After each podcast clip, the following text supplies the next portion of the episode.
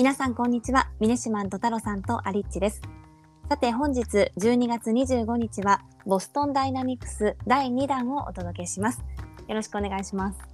お願いします。さてミネシマンこのボストンダイナミクス、はい、こちらはどのような会社でしょうか？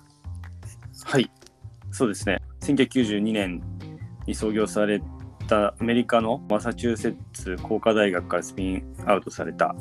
えー、老舗のロボット会開発会社になります。で、結構有名ではあると思うんですけども、2013年に Google に買収されまして、えー、その3年後、2016年にはソフトバンク参加、そしてその4年後の2020年にはですね、今度ソフトバンクからヒュンダイ自動車グループへ、えー、売却されました。であの動画を見たことある方は分かると思うんですかなり滑らかな動きをする、まあ、人型ないし動物型のロボットを、開発する会社になってます。うんこの会社は先日取り上げていまして、今回第2弾ということなんですけれども、はい。はい、どうして今回もう一度取り上げようと思ったんですか？そうですね、一つ記事をちょっと見つけまして、あのサムスン電子であのあると思うんですけども、あの組織再編の一環としてですね、ロボットの事業っていうのをちょっと格上げすると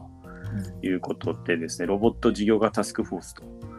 えー、をですね、正式な組織としてロボット事業チームに格上げしたと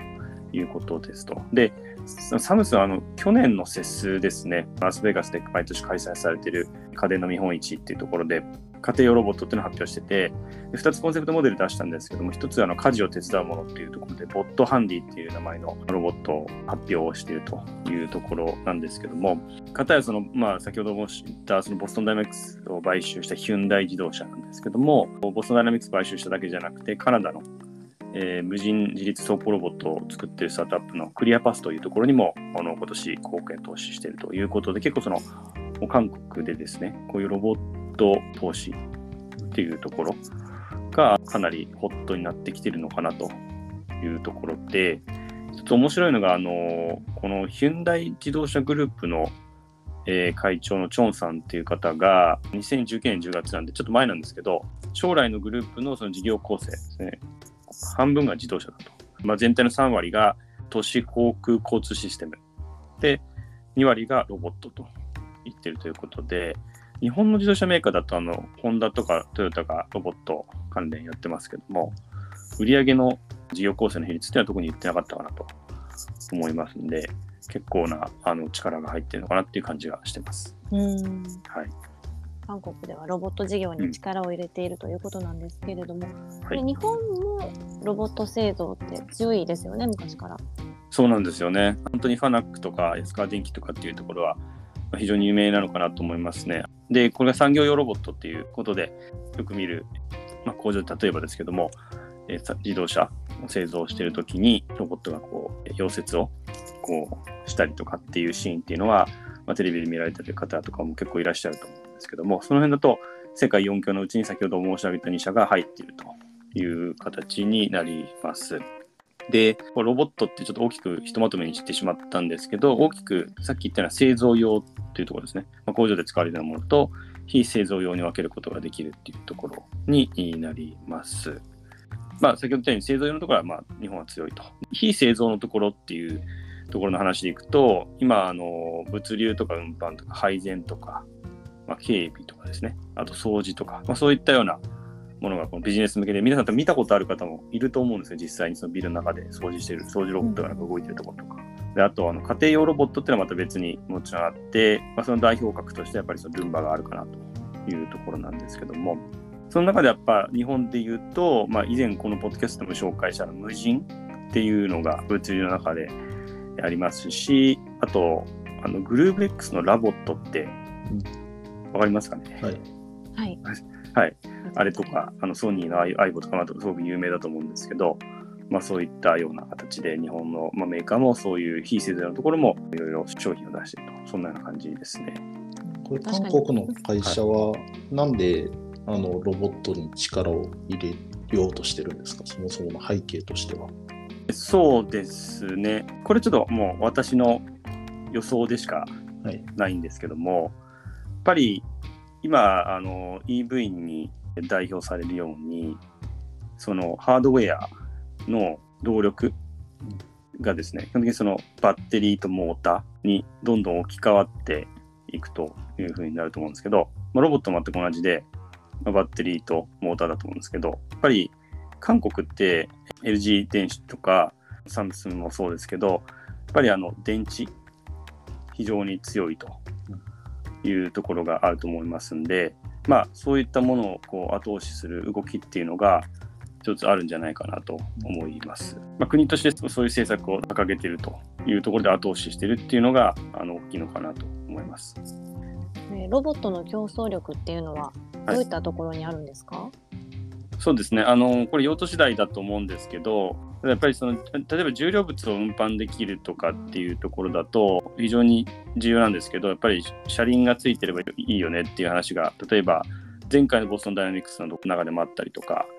例えば監視ロボットってあると思うんですけどもボストンダイナミクスのロボットもヒュンダイの自動車工場の中で監視用ロボットみたいな感じで使われてますけどこれだとまドローンとか普通のセキュリティカメラでいいんじゃないのみたいな話もあったりとかっていうところがあるんですけど要はこういう専用のロボットっていうよりもっとちょっと汎用的なロボットっていうところの開発がもう進んでいくとまた全然違う世界になっていくのかなとあると思うんですけどただ現状はまだちょっと人間をそのまま雇った方が安いっていう状況があるのかなと思っていてなんでかなりその技術的なのが必要になってくるっていうところで言うとロボットの競争力っていう意味で言うと一つはちょっとハードウェア側だとちょっと話もしましたけどバッテリーのエネルギー効率っていうところとあと材質マテリアルのその軽さとか強度とかこんなようなところがかなり大きなブレイクスルーが必要になるしここはまあ一つ大きな競争力になるかなっていうところとソフトウェア側だとこれ自動運転と一緒だと思うんですけど、まあ、いわゆるカメラとかライダーとかっていうところのセンサーから収集するまあ、画像データの分析とかですね、そういうのを踏まえて、いかにその高速で計算してですね、ハードウェア側に早く正確に指示を出せるかっていうところで、例えば以前紹介した無人とかだと、従来のロボットって基本的に定型作業と同じ作業っていうのは得意なんだけど、まあ、周辺環境とか対象になる物体っていうのが変わると、なかなかうまく動作しなかったっていうところを変えたっていうのが無人の強みっていうところなんで、こういったソフトウェアの観点ではそういったところがまあ重要になるのかなという感じですね。今後に関してはどういう期待を持っていますか？はい、そうですね。ボストンダイナミクスやっぱり非常にこうなんですかね、動画とか見てなんかこうすごく滑らかな動きをするロボットとかを作ってるんですけど、結局直近でソフトバンクが、えー、ヒュンダイ自動車に売却した時の金額が1000億円というところで、ね、全ての株式を売却したわけじゃないようなんですけども、ただ、それでもやっぱり、例えば SARS 企業とかソフトウェア系の会社に比べると、ものすごい小さいちょっと株式価値っていうところは否めない状況ですと。で、やっぱりすごいけど、それって本当に必要なのっていう、今、状況にあるかなと思っていて、まあ、さっきちょっと話したんですけど、基本的には特定用途っていう形が非常に多くっていうか、ほとんど特定用途で、汎用的なものに至るまでの、今ちょうど谷にいるような感じがしていますので、